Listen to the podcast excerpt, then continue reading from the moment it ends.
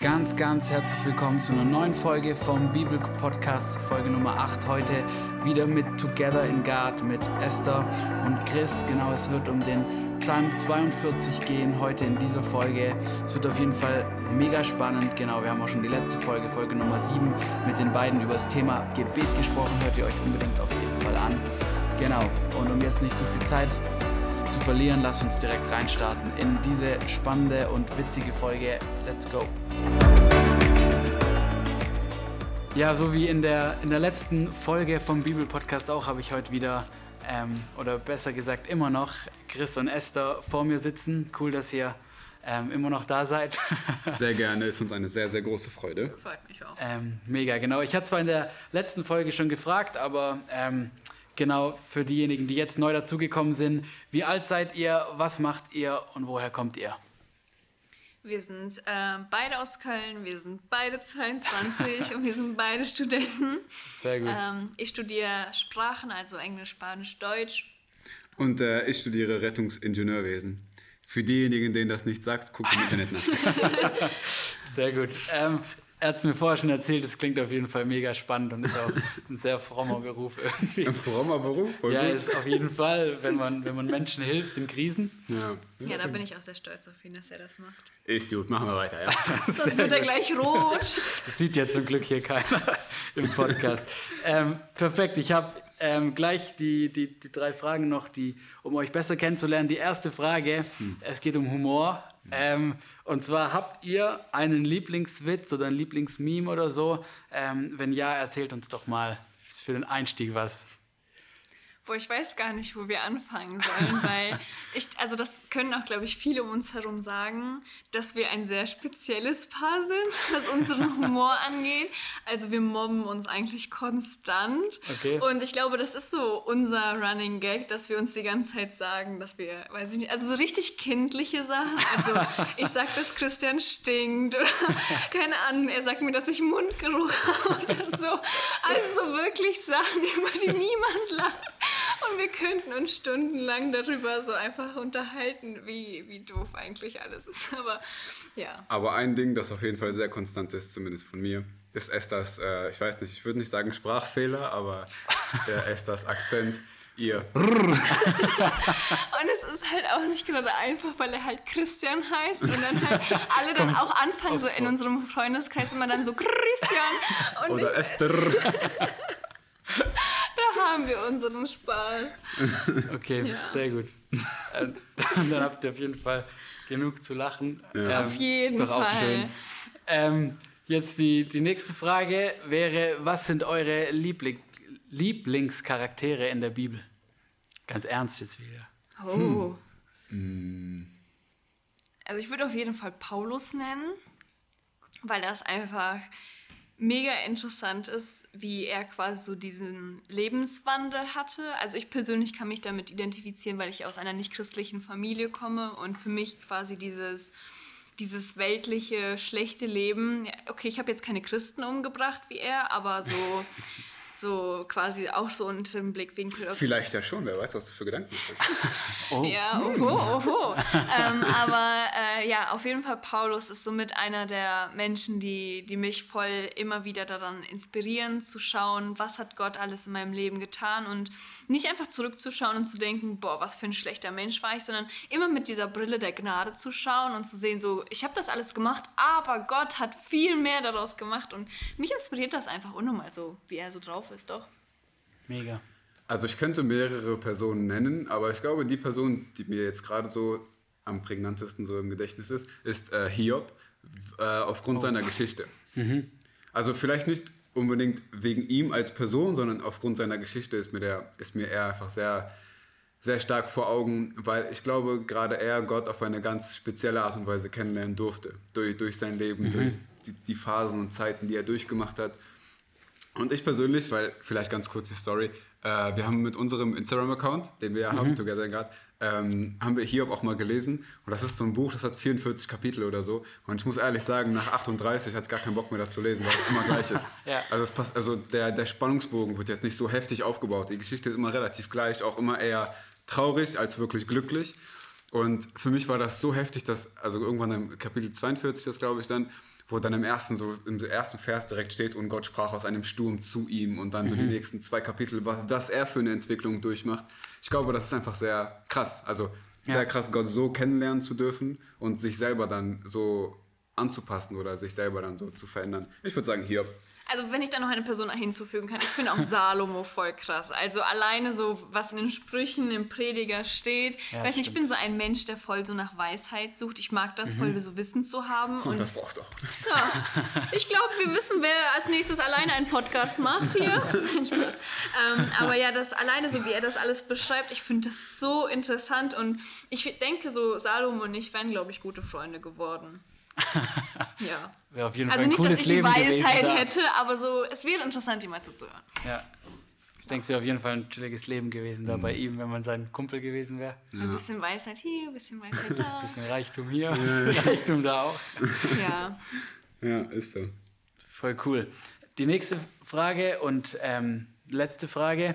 Bei welchem Wunder der Bibel wärt ihr gerne dabei gewesen? Also komplett Altes, Neues Testament.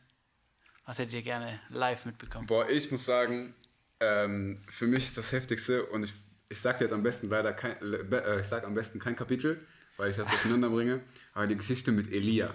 Mhm. Elia, wo, wo die diese zwei Altä- Altäre aufbauen. Ah, und ja. Elia, dass ich auf diesem Berg gewohnt habe in Israel? wusste ich nicht. Tatsache. Ja, Erzähl.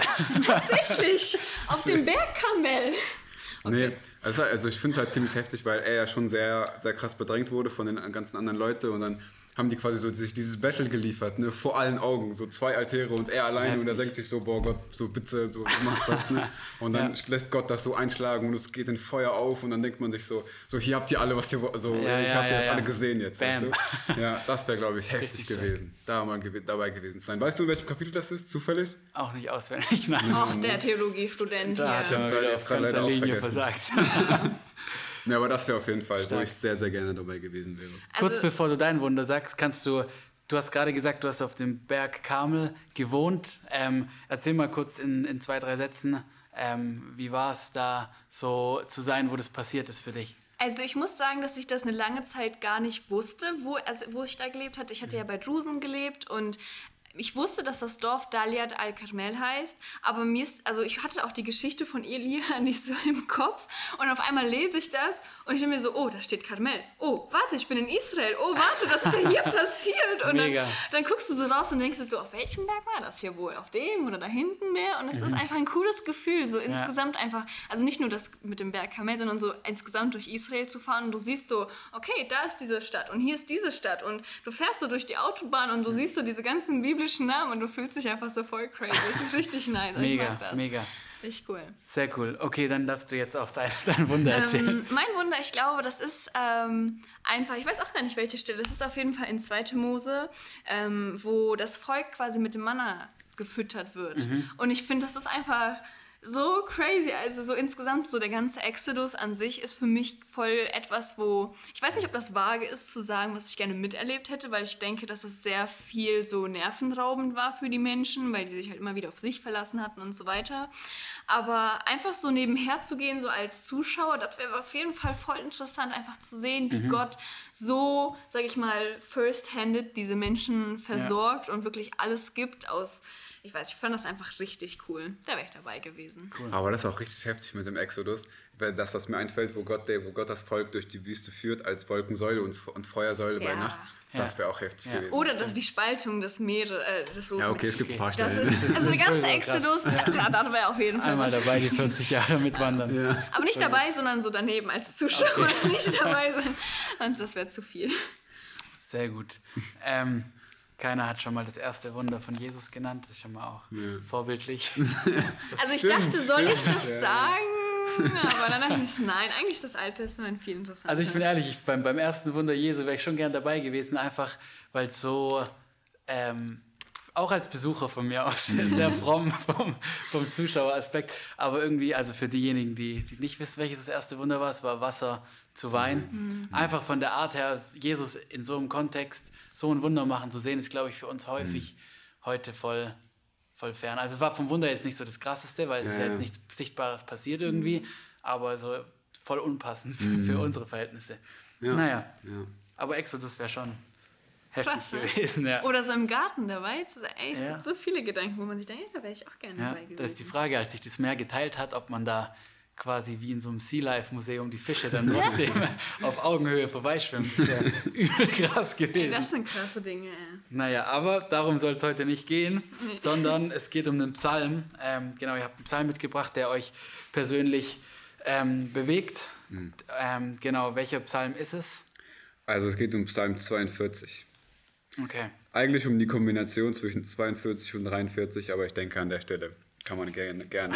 Also weil das ist eigentlich ein Psalm, wenn man ihn liest, dann gehört, wenn man die beiden liest. Zumindest sagen das viele Theologen. Ja, Okay. aber ähm, ja, Psalm 42 geht Okay, okay. Ähm, wollt ihr den mal komplett vorlesen? Soll ich den komplett vorlesen oder wollt ihr nur einzelne Verse rausziehen? äh, Wenn du magst, li- lies ihn gerne einmal vor, einmal vor ja. Okay. Ähm, Psalm 42, dem Vorsänger von den Söhnen Koras, ein Maskil. Wie ein Hirsch lechzt nach Wasserbächen, so lechzt meine Seele, o Gott, nach dir.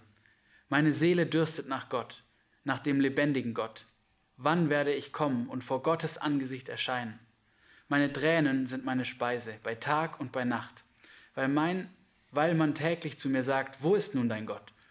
Daran will ich denken und meine Seele in mir ausschütten, wie ich dahinzog im Gedränge, mit ihnen feierlich dahinschritt zum Haus Gottes, unter lautem Jubel und Lobgesang in der feiernden Menge. Was betrübst du dich, meine Seele? Harre auf Gott, denn ich werde ihm noch danken für die Rettung, die von seinem Angesicht kommt. Mein Gott, meine Seele ist betrübt in mir. Darum gedenke ich an dich im Land des Jordan und der Hermongipfel, am Berg Mizza. Eine Flut ruft der anderen beim Rauschen deiner Wasserstürze. Alle deine Wellen und Wogen sind über mich gegangen. Am Tag wird der Herr seine Gnade entbieten, und in der Nacht wird sein Lied bei mir sein. Ein Gebet zu dem Gott meines Lebens. Ich will sprechen zu Gott meinem Fels. Warum hast du mich vergessen? Warum muss ich trauernd einhergehen? Weil mein Feind mich bedrängt? Wie Zermalmung meiner Gebeine ist der Hohn meiner Bedränger, weil sie täglich zu mir sagen, wo ist nun dein Gott? Was betrübst du dich, meine Seele, und bist so unruhig in mir? Harre auf Gott, denn ich werde ihm noch danken, dass er meine Rettung und mein Gott ist. Krasser Psalm. Das ist ein unnormal heftiger Psalm, weil ich glaube, dass es, also es gibt verschiedene Psalme, aber ich glaube, gerade er sticht sehr, sehr stark durch seine so authentische Art heraus, weil ich glaube, dass der Psalm einige Themen so thematisiert, die, äh, an die man nicht äh, sofort denkt, wenn man an, an eine persönliche Beziehung zu Gott denkt, wenn man an den Glauben an Jesus denkt. Ähm, ja, ich glaube, der ist einfach sehr besonders in seiner Art und deshalb würden wir auf jeden Fall voll gerne darüber reden, weil er auch so für uns eine große, eine große Rolle gespielt hat. Mega. Ja, also ich finde vor allem so alleine, ähm, wir hatten dazu auch letztens eine Predigt gehört, dass äh, ja quasi diese, das ist ja ein Psalm von den Söhnen Korachs und die Korachanita werden die so ausgesprochen. ähm, das sind ja äh, Nachfolger von Levi und das sind ja die in Israel quasi den Lobpreis gemacht hatten. Und dass man davon ausgeht, dass quasi die, die da für die Anbetung zuständig waren, eigentlich, sage ich mal, nicht in Israel waren und das ihre Sehnsucht ist. Also ihre Aufgabe war Lobpreis und sie durften das in diesem Moment nicht tun. Und quasi dann genau in diesem Moment fängt der Psalm dann halt an und sagt, ey, wie ein Hirsch nach Wasser sucht, so schreit auch meine Seele nach Gott. Und ich fand das einfach so ein krasser Anfang, ähm, diese Sehnsucht zu sehen, die vielleicht einem manchmal fehlt. Einfach nochmal hier vor allem alleine dadurch zu sehen, wer den Psalm geschrieben hatte. Ich finde das Bild, das dazu verwendet wird, dieses wie der Fisch nach wie, wie der Fisch, alles klar. Du bist auch so ein Fisch. Also in äh, Vers 2, wie der Hirsch nach frischem Wasser lechzt, so, so sehnt sich meine Seele Gott nach dir. Äh, ich habe dazu mal einen richtig coolen äh, Vergleich gelesen. Und zwar war da quasi so eine, wurde eine Geschichte erzählt, so ein, ein Sohn oder ein kleiner, Junge- kleiner Junge geht mit seinem Opa spazieren oder mit seinem Vater, weiß ich nicht. Und die gehen so im Park spazieren und dann fragt der Sohn so, ey, äh, guck mal, hier steht, der Hirsch lechzt na, lechzt nach äh, frischem Wasser und so soll sich meine Seele auch nach Gott äh, sehnen. Wie, wie kann ich mir das vorstellen? Und dann gehen die beiden so in, eine, in, in, den See rein und der Vater nimmt so den Kopf vom Kind und tut ihn einfach unter Wasser. Und er kann nicht mehr atmen. Und er lässt ihn unter und irgendwann lässt er ihn hoch und der, der Sohn kommt halt hoch mit diesem so, so er holt voll Luft. Und dann sagt er, guck mal, genau so sollst du, sollst du Jesus suchen wollen. So, du kriegst keine Luft mehr. So, du, du sehnst dich danach. Du, und wenn du das nicht hast, dann kannst du quasi nicht atmen. Weißt du? Und ich fand diesen Vergleich einfach sehr heftig.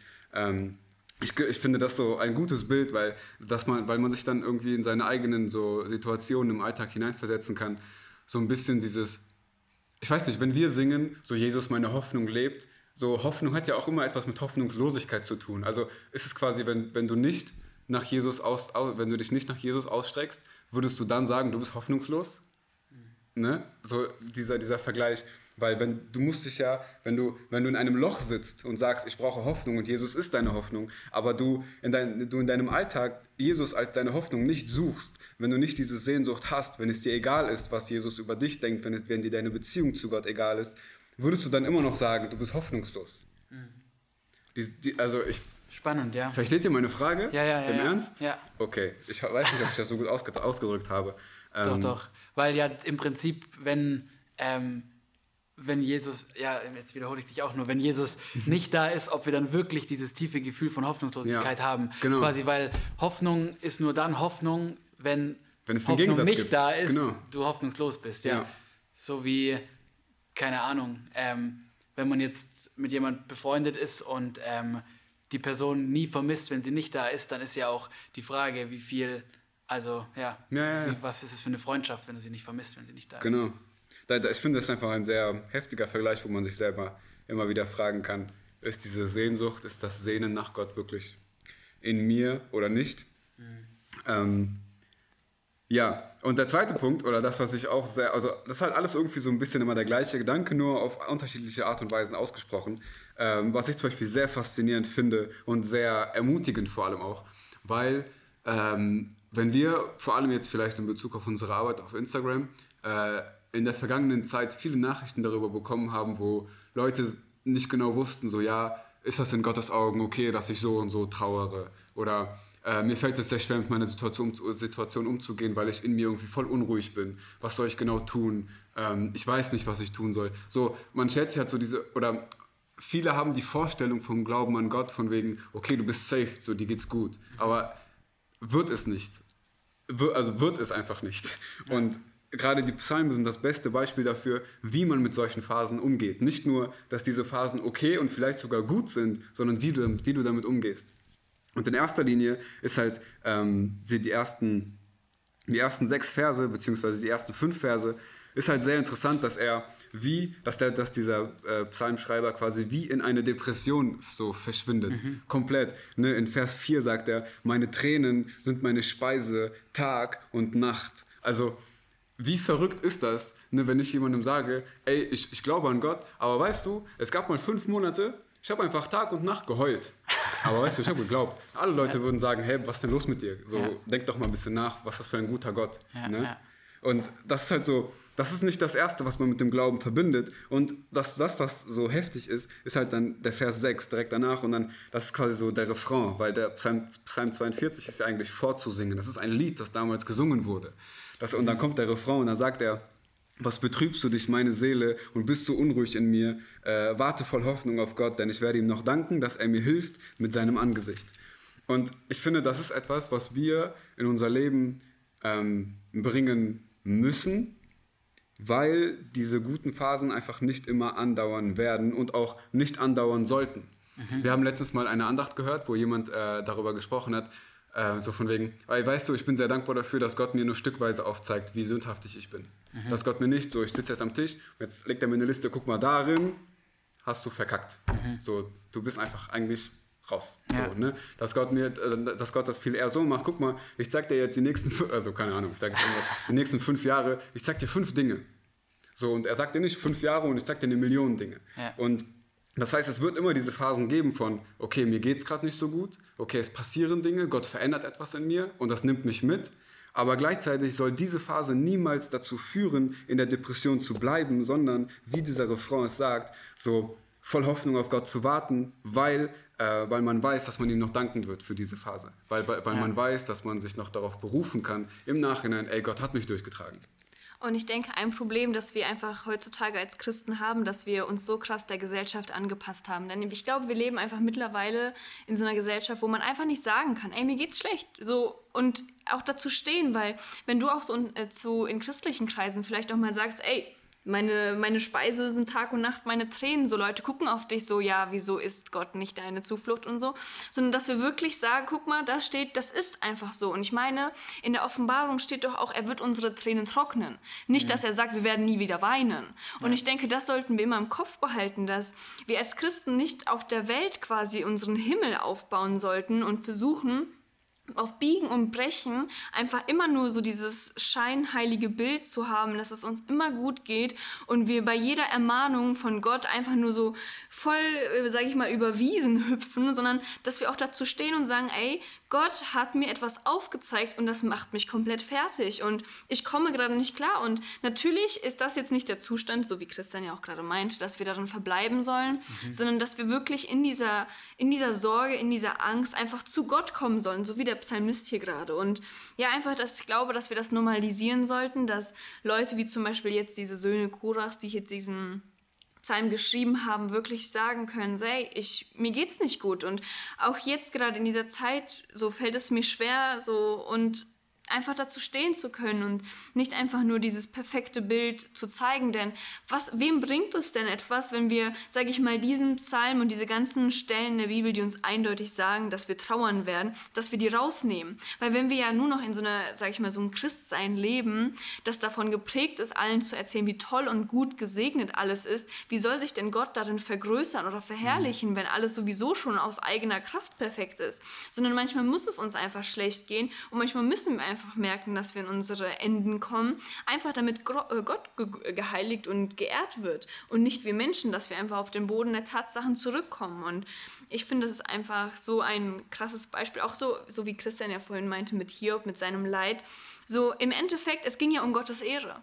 So, es hatte überhaupt gar keinen Sinn gemacht, was ihm passiert ist und insgesamt, aber so im Endeffekt, man wusste, man kann auf Gott vertrauen und ich denke, man kann genau solche Verse wie jetzt in Psalm 42, 43 singen oder beten oder lesen und wissen, das ist auch authentisches Christsein.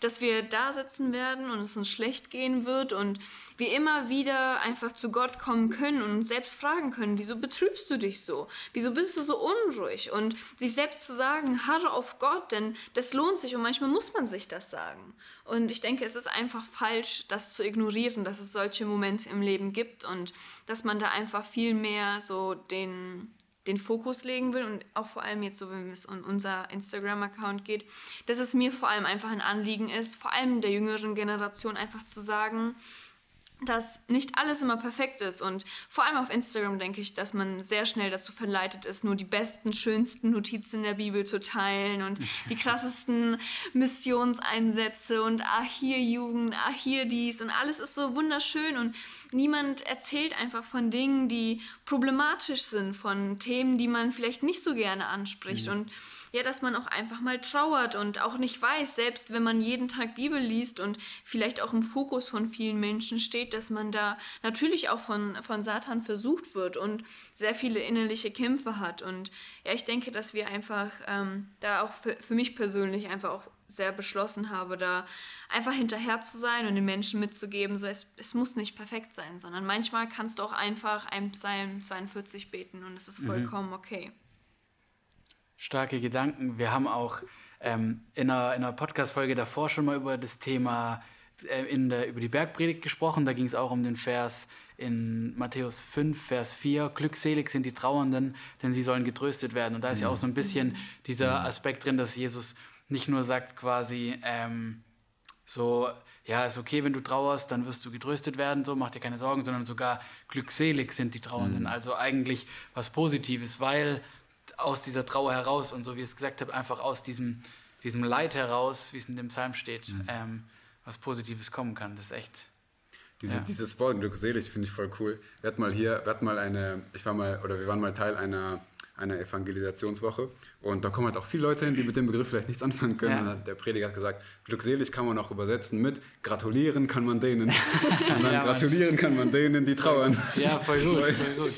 Ja, Richtig gut. das passt. Das ist echt stark, weil ich meine, wann würden wir heute, jetzt um das mit euren so praktischen Beispielen zu verknüpfen, wann würden wir jemanden, der zum Beispiel, um bei Instagram zu bleiben, der einen Post macht, hey, heute geht es mir echt schlecht. Ähm, ich habe irgendwie gemerkt, dass ich da und da mit vollen Problemen habe oder hier und da irgendwas aufgedeckt und so. Ähm, und dann so, hey, Glückwunsch, Mann. Ja, Richtig Hammer. Freut mich voll für dich und deine Morgen ist der nächste. Also das würden wir ja niemals machen. Und klar, ich meine, dazu kommt ja, dass wir ihm ja gratulieren, im Prinzip, weil wir ja das Licht am Ende des Tunnels Ja. quasi Ja. sehen, mit dieser Perspektive. Ähm, aber ja, das ist ja auch, das ist, was, was ihr gesagt habt, was in dem, in dem Psalm wirklich drin vorkommt, ähm, dass er ja diese Perspektive hat, dass er ja weiß, hey, come on, meine Seele, die, die, also er motiviert sich ja selber, weil er weiß eigentlich vom Verstand her, auch wenn es der Seele nicht so gut geht und im Geist, weiß er ja, ähm, ja, dass Ich finde, er retten wird. oder entschuldige, ich habe dich unterbrochen. Nee, ich war genau gerade fertig. Ähm, was, ich, was ich auch, Esther hat das an sich schon so mehr oder weniger angesprochen, aber was ich voll gerne noch dazu sagen würde zu Psalm 42, auch nochmal so ein bisschen in Bezug auf das Thema von, von Gebet. Ähm, ich habe das Gefühl, oder ich sage, ich habe das Gefühl, weil es oft bei mir so war oder eine längere Zeit, dass ich mir, oder in der Bibel findet man vor allem in so älteren Übersetzungen manchmal so, so, so Verse, wo dann steht so, ja, ring mit Gott im Gebet. Ne, so im Gebet ringen. Ich habe mein Gebetsleben oft niemals als ein Ringen wahrgenommen. Es war immer nur ein, vielleicht mal ein bisschen sprechen, so ein bisschen was loswerden oder so. Aber Ringen hat für mich jetzt so irgendwie voll die neue Bedeutung und unter anderem auch wie so Psalm 42, weil Ringen hat ja auch immer so ein bisschen was damit zu tun, okay, was ist in mir, was ist Gottes Wille, sehe ich den, sehe ich den nicht, will ich den annehmen, will ich den nicht und diese ganzen auch Zweifel, die man hat und genauso hier, ich meine, der sagt hier im, äh, in Vers 11, es ist wie Mord in meinen Gemeinden, äh, Gemeinden, alles klar, es ist wie Mord in meinen Gebeinen, wenn mich meine Feinde schmähen, indem sie täglich zu mir sagen, wo ist nun dein Gott? Ne? Also, also er zweifelt quasi richtig daran, meinte, ey, ich, ich gehe kaputt daran, dass Leute mich so angreifen. Und das ist quasi ein, ein, ein Ringen im Gebet. So zu Gott sagen, ey, du siehst doch, ich gehe kaputt. Ne? Also, du Ja. siehst es doch. Und nicht nur so dieses, wenn alles okay ist. Oder nicht nur mit diesen positiven Anliegen. Sondern Ringen heißt einfach auch, manchmal einfach am Boden liegen und trotzdem noch ein sehr gutes Gebetsleben sogar Ja. führen zu Ja. können. Und ich glaube, dass das ein Gedanke ist, der mich lange Zeit und ich denke ein, einige andere Leute genauso davon abhält, intensiv zu ringen im Gebet, dass man auch immer noch die Vorstellung hat, so es muss gut laufen, um eine gute Beziehung zu Gott führen zu können, Mhm. obwohl es das nicht ist. Und das ist einfach das beste Beispiel. Ja. Ich denke auch dazu ist auch zu sagen, so dieses Klagen im Gebet, dass das vielen einfach extrem schwer fällt. Also mir fiel das auch extrem schwer. Und als ich diese erst, das erste Mal so diese, diese Verse gelesen hatten in diesem Psalm, das war schwierig. Also vor allem so, so, so Verse wie zum Beispiel im Vers 10, dieses Warum hast du mich vergessen? Und das einfach so Gott zu sagen, weil man sich ja eigentlich bewusst ist, ey, das ist ein heiliger Gott, das ist ein absoluter Gott. Und, und man klagt ihn quasi gerade an und man weiß nicht so genau, wie man das anfassen soll, rangehen soll, weil ich persönlich, ich war, ich bin nicht so lange im Glauben und hatte die ersten Jahre meines Glaubenslebens immer sehr, sag ich mal, so eine blumige, ein blumiges Bild von Gott, so eine, ah, er will dich nur segnen und alles wird gut. Und ich weiß nicht, für mich kam es niemals so in Frage, so quasi so Gedanken daran zu bringen. Und dann kam halt auch sehr schnell so diese sehr gesetzliche Phase, wo ich sehr viel Angst vor Gott hatte. Und bis heute finde ich immer, wenn ich das Wort Klagen an Gott höre, immer so, oh, da muss ich mich jetzt aber wieder an etwas ransetzen. Und ich finde, das ist, das begegnet uns immer wieder. Aber die Psalme sind so oft mit Klagen gefüllt und trotzdem tun wir das so selten, weil wir, ich glaube, einfach ein falsches oder ein sehr ja nicht genaues Bild von Gott haben, vor allem von seiner Heiligkeit, weil wir nicht genau einschätzen können, okay, wo kann ich Gott gerade sagen, mir ist das gerade zu viel. Mhm. Ich kann das nicht. Weil ich dachte, das sind Dinge, die kann ich nicht im Gebet vor Gott bringen, aber vor allem durch Psalme wie diesen bin ich voll ermutigt, nochmal alles, was mich momentan belastet, wirklich auf ihn zu packen, weil so oft kommen wir sehr schnell in dieses, ah Gott, bitte segne das, bitte segne das, bitte segne das und diese, der soll noch zum Glauben kommen, aber man kommt nicht so drauf oder man oft hat hat man nicht so das Gefühl, ah, ich kann ihm jetzt sagen, mir geht's nicht gut, ich schaffe es gerade nicht, weil halt auch, wie ich das eben gesagt hatte, so dieses Gesellschaftliche da so viel einspielt in unseren Glauben.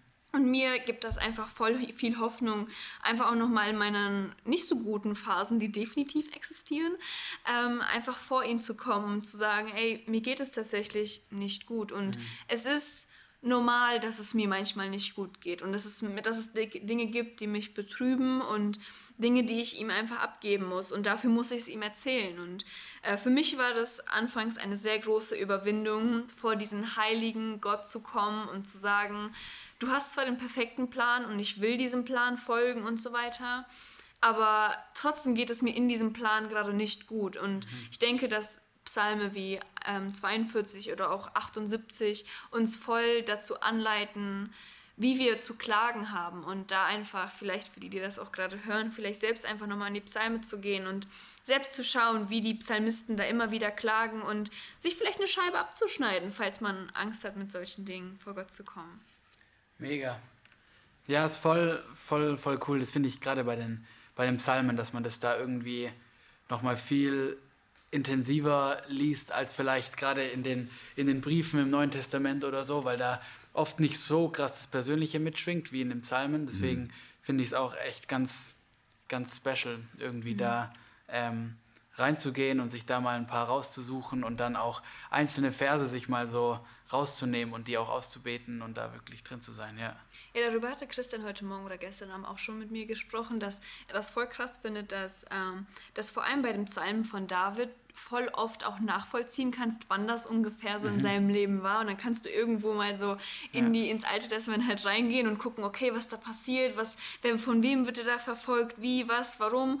Und dann schaust du das und liest das nochmal und du denkst dir so, wow, das hat auf einmal eine komplett andere Bedeutung. Ja, stimmt, und stimmt.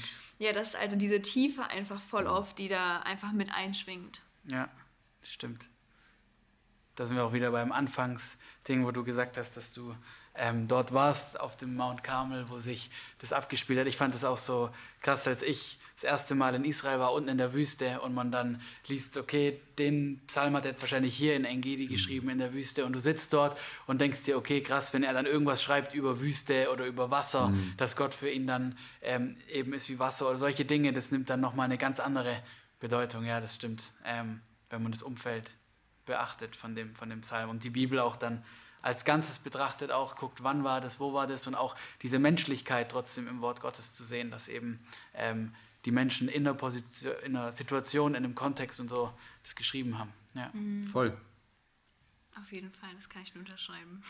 Mega. Ähm, habt ihr persönlich, wir hatten es in der letzten Folge schon, da ging es schon um praktische Tipps, dann auch in ähm, in dem Ganzen ein, ein Tipp noch, ähm, ihr habt schon gesagt, Trauer zulassen, dass es gut ist, beziehungsweise das ist ja nicht nur Trauer, da geht es ja um, um mhm. viel mehr, einfach um Schmerz, um negative Situationen. Könnt ihr da irgendeinen Tipp geben, jetzt für Leute, die vielleicht sagen, wow, es fällt mir irgendwie schwer in meinem Umfeld, das dann auch zuzulassen? Sagt ihr dann, okay, dann geh erstmal nur zu Gott oder gibt es noch andere Tipps, wo ihr sagt, hey, das könnt ihr empfehlen?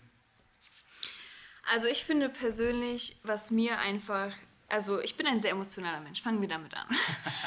ähm, und für mich, was mein Problem immer ist, ich weiß, dass nicht jeder so emotional ist wie ich, aber für die emotionalen Zuhörer hier jetzt gerade, ähm, dass man einfach nüchtern an die Gefühle rangeht. Weil das, womit ich dann sehr oft kämpfe, ist, dass ich so viele Sorgen habe und so viel Trauer, dass mich das abhält, zu Gott zu laufen, obwohl das voll dumm ist und dass man quasi so eine ja, Abhängigkeit und sage ich mal, wirklich Sehnsucht nach Gott hat, dass man anstatt von ihm we also wegzulaufen in der Angst, einfach nur immer mehr zu ihm hinzulaufen und einfach die Gefühle so sich bewusst zu machen, die können gerade Feind oder Freund sein.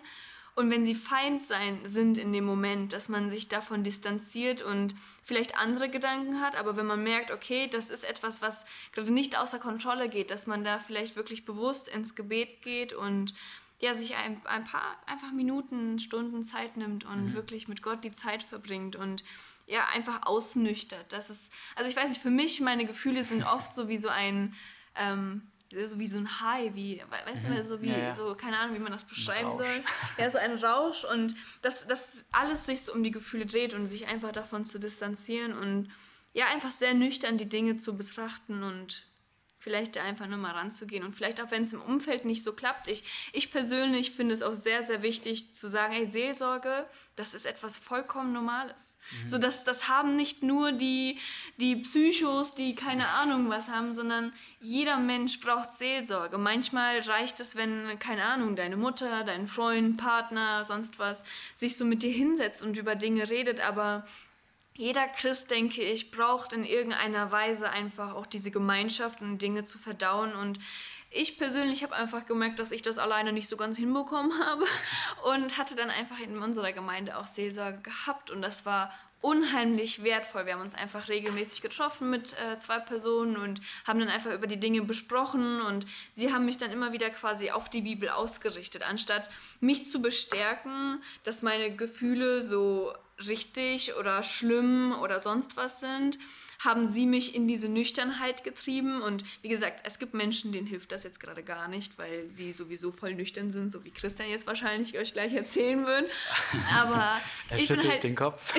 Nein, also der ist schon so insgesamt etwas nüchterner als ich. Aber so ja, für die Menschen, die dann halt echt so extrem in die Gefühle gehen, einfach vielleicht auch Seelsorge in Anspruch zu nehmen. Es gibt ähm, viele Möglichkeiten, viele Gemeinden, die das anbieten und ja, dass man sich nicht schämt zuzugeben, äh, dass man Probleme hat, denn ich denke, diese, diese Verletzlichkeit, die gehört zur Liebe dazu. Und ich denke, das ist auch die Verletzlichkeit, die Jesus mit uns teilt, wenn er zum Beispiel auch im, im Neuen Testament beschrieben steht über ihn, ihn, wie er weint und wie schwer es ihm in manchen Momenten fällt. Und ich meine, das sind genau diese Momente, wo wir sagen, ey, das, wir wollen einfach unsere Hand auf seine Schulter legen und sagen, alles wird gut. Und ich denke, dass wir Christen auch einfach dazu aufgefordert sind, einander in dieser Liebe zu begegnen und nicht nur, sage ich mal, zu trösten, sondern auch manchmal die Person zu sein, die sagt, ey, ich brauche Trost. Einfach um der, einfach diesem gesellschaftlichen Standard entgegenzugehen und zu sagen, hey, manchmal geht es einfach nicht so optimal und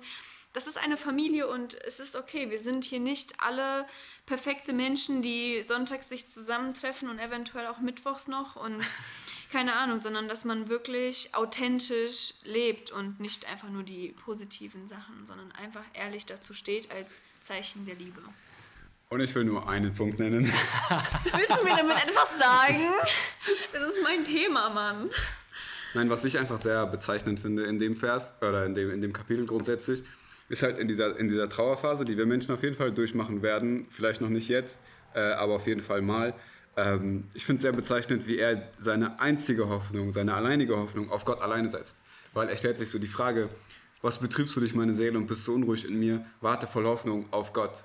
Ich glaube, dass wir Gott oftmals ersetzen wollen mit, mit bestimmter Gemeinschaft oder wir, wir, oder wir setzen Hoffnung darauf, dass unsere Familie uns vielleicht hält. Äh, hält. Oder dass wir ruhig werden, wenn wir zu Hause sind. Dass wir ruhig werden, wenn wir mit bestimmten Leuten reden. Was auch helfen kann.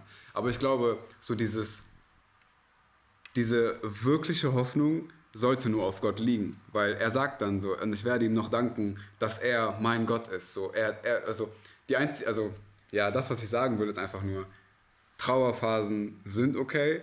Und ich glaube, die Gefahr liegt einfach nur darin, Hoffnung auf etwas anderes als ihn zu legen. Und wenn es so ist, dann hat es mir zumindest geholfen, mich einfach in Form von Gedanken einfach so ein bisschen was hinzuschreiben und äh, ja, das einfach so zu verschriftlichen, um mich auszurichten. So, das will ich damit sagen. Also so kurz war das jetzt auch nicht gefasst, ne?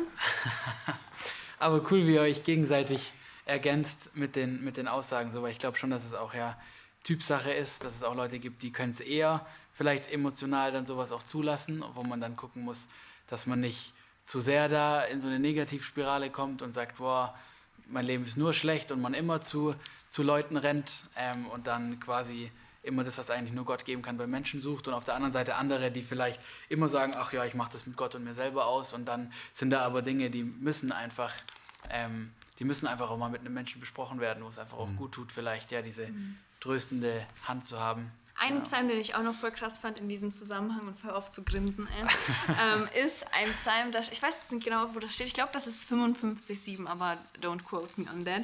Es, ist, es geht einfach darum, dass ich voll lange gehofft hatte, also in meiner, sag ich mal, trauernden Phase, hatte ich immer voll das Bedürfnis rauszugehen. Also so dieses, am Meer wird es mir gut gehen. Also ich habe mir das Meer ausgesucht und ich dachte, okay, ich muss meinen Stadtkind-Kopf freikriegen und mhm. einfach an diese endlos langen Stränden in, den nach, nach, in die Niederlande fahren und dann wird es besser. Und dann irgendwann kam ich auch in diesen Kreislauf so, nein, ich muss diese Zufriedenheit hier und jetzt haben. Und genau in diesem Psalm steht dieses, ich wünschte, ich, ich wäre frei wie ein Vogel und könnte einfach in die Wüste fliegen. Und du hast recht, steht in 55,7 und die sprach, oh, dass ich Flügel hätte wie die Taube, ich würde davonfliegen, bis ich Ruhe fände. Top. Ja, also ich fand diesen Psalm so krass, weil Gott sieht unsere Trauer in so vielen verschiedenen Facetten und ich finde es so beruhigend, einfach zu wissen, ey, die Bibel ist ein Buch, das spricht auch in meine Trauer rein. Jeder Mensch trauert ganz individuell und du kannst nicht nur einen Psalm lesen und sagen, okay, das ist alles, was die Bibel darüber zu sagen hat, sondern du liest so unterschiedliche ähm, einfach Ideen, einfach wie man damit umgehen könnte. Und für mich persönlich war vor allem dieser Vers so, glaube ich, das letzte Mal noch so dieser Nachschub von Gott, so lies regelmäßig in der Bibel, um zu sehen, dass Gott einfach ein, ein alltäglicher und persönlicher Gott ist, der nicht irgendjemanden irgendwas überstülpen will, irgendeine Religion, so hast du zu trauern, so hast du zu beten, so hast du zu machen, sondern viel eher so dieses, manchmal brauchst du das, und es ist okay, dass du das manchmal brauchst. Mhm. Und es, ist, es gab Menschen, die das auch schon vor dir gebraucht haben. Und mhm. mich hatte dieser Vers vor allem damals mega, mega ermutigt. Voll schön. Ich glaube, das ist ein gutes, gutes Schlusszitat auch. Ähm, oder habt ihr noch irgendwas dem hinzuzufügen? Nee, ich finde, es ist alles gesagt. Sehr schön. Amen. Amen. Okay, ja, top. Dann vielen Dank euch wieder. Es war sehr interessant. Ähm, genau, schaut auf jeden Fall mal bei den beiden vorbei auf Instagram, Together in God. Da sind, hört ihr die beiden öfters, seht sie auch. Danke so für die Werbung. Sehr gerne. Genau. Und dann bis zur nächsten Folge. Macht's gut. Bis dann. Ciao. Macht's gut. Ciao. Jo, somit ist diese Podcast-Folge auch schon am Ende. Ich hoffe, es hat dir gefallen. Ähm, wenn du mehr von uns hören möchtest, dann abonniere uns doch einfach hier. Dann verpasst du auch in Zukunft keine Folge mehr. Und wenn du irgendwelche Themenwünsche hast oder Fragen hast oder dir irgendeinen besonderen Gesprächspartner hier in dem Podcast wünscht, dann schreib uns doch einfach entweder per Mail arise.icej.de oder folg uns auf Instagram und schreib uns dort einfach eine Direct Message. Vielen Dank und bis zum nächsten Mal. Mach's gut. Ciao.